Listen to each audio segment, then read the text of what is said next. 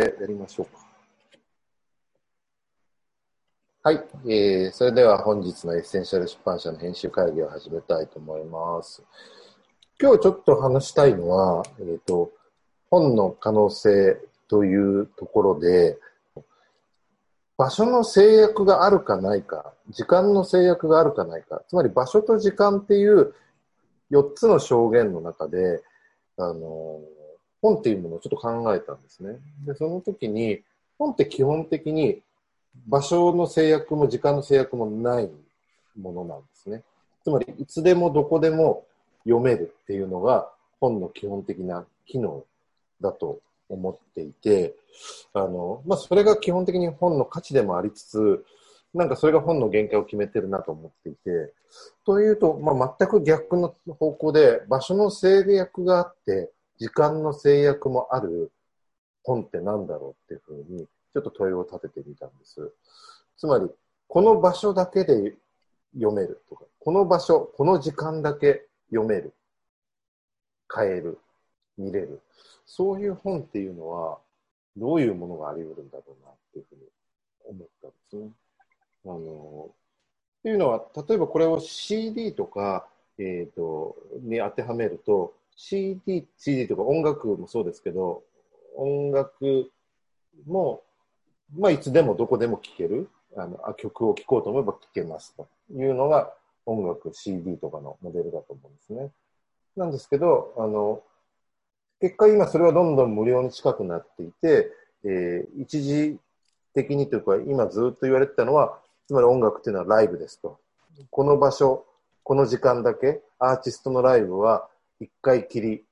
ある場所でしかできないっていうことで、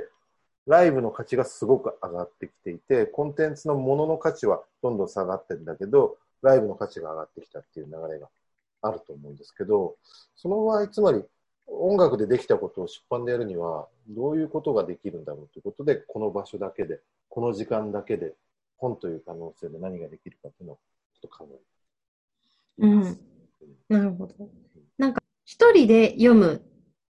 っていう、ここに三つ目の軸としては、一人か複数かみたいなのも入ってくるのかなと思いました。あとはこの場所の制約あって時間の制約あるっていうので、パッとイメージするのは、厳密じゃないかもしれないけど、映画館みたいな感じ。だからまあ、例えばその本がミュージカルになってるでもいいし、映画でもいいし、そうなってるものは一個あるんだろうなと思ったんですけど、でもそれだと多分こう、目読というか、